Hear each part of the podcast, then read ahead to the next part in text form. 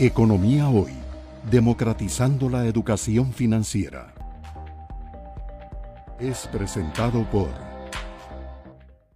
Eh, yo quería referirme rápidamente a la publicación que hizo ayer el Banco Central sobre el índice mensual de actividad económica actualizado al mes de septiembre porque muchos de los movimientos que eh, se den en el mercado cambiario son reflejo, eh, son espejo de la actividad económica que está experimentando el país.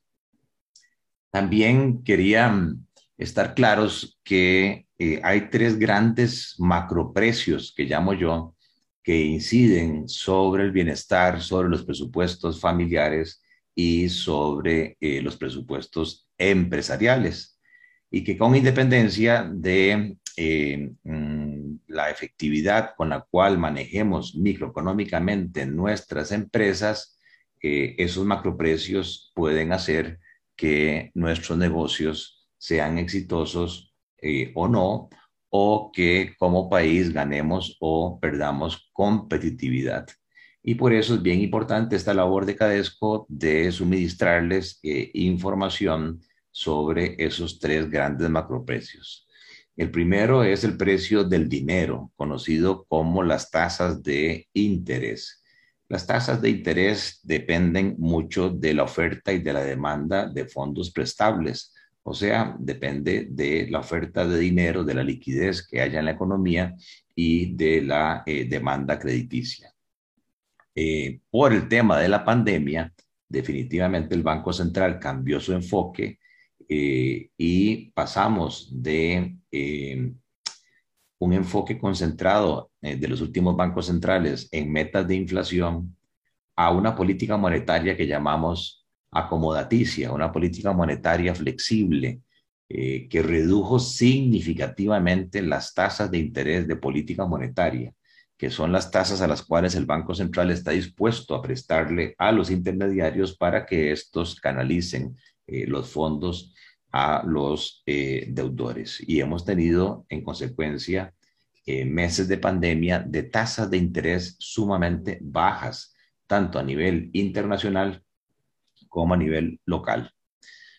El segundo gran macroprecio que nosotros tenemos que vigilar es eh, el incremento general de precios, o sea, la inflación, porque la inflación destruye poder de compra es el impuesto más regresivo que hay, no necesita un decreto, una, una ley.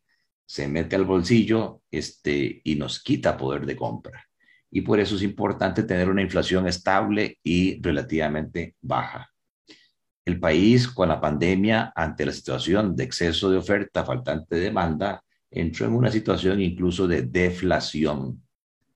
Pero en los últimos meses hemos estado viendo cómo por esta tendencia mundial que se mencionaba, hay un componente de inflación importado que está haciendo que la inflación costarricense empiece a subir, como lo vamos a ver.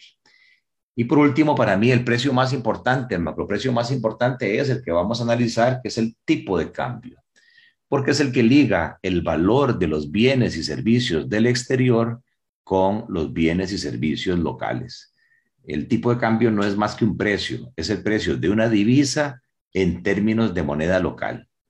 Una divisa es un medio de pago que tiene aceptación internacional. Lamentablemente el colón no es una divisa. El euro lo es, el dólar lo es, el yen lo es, la libra esterlina, el euro. Eh, y en consecuencia es muy importante para nosotros eh, estar analizando eh, qué le está pasando a ese precio del dólar, que es la divisa que más se transa en Costa Rica. ¿Cuántos colones hay que estar pagando por eh, ese, ese eh, dólar. Economía hoy, democratizando la educación financiera.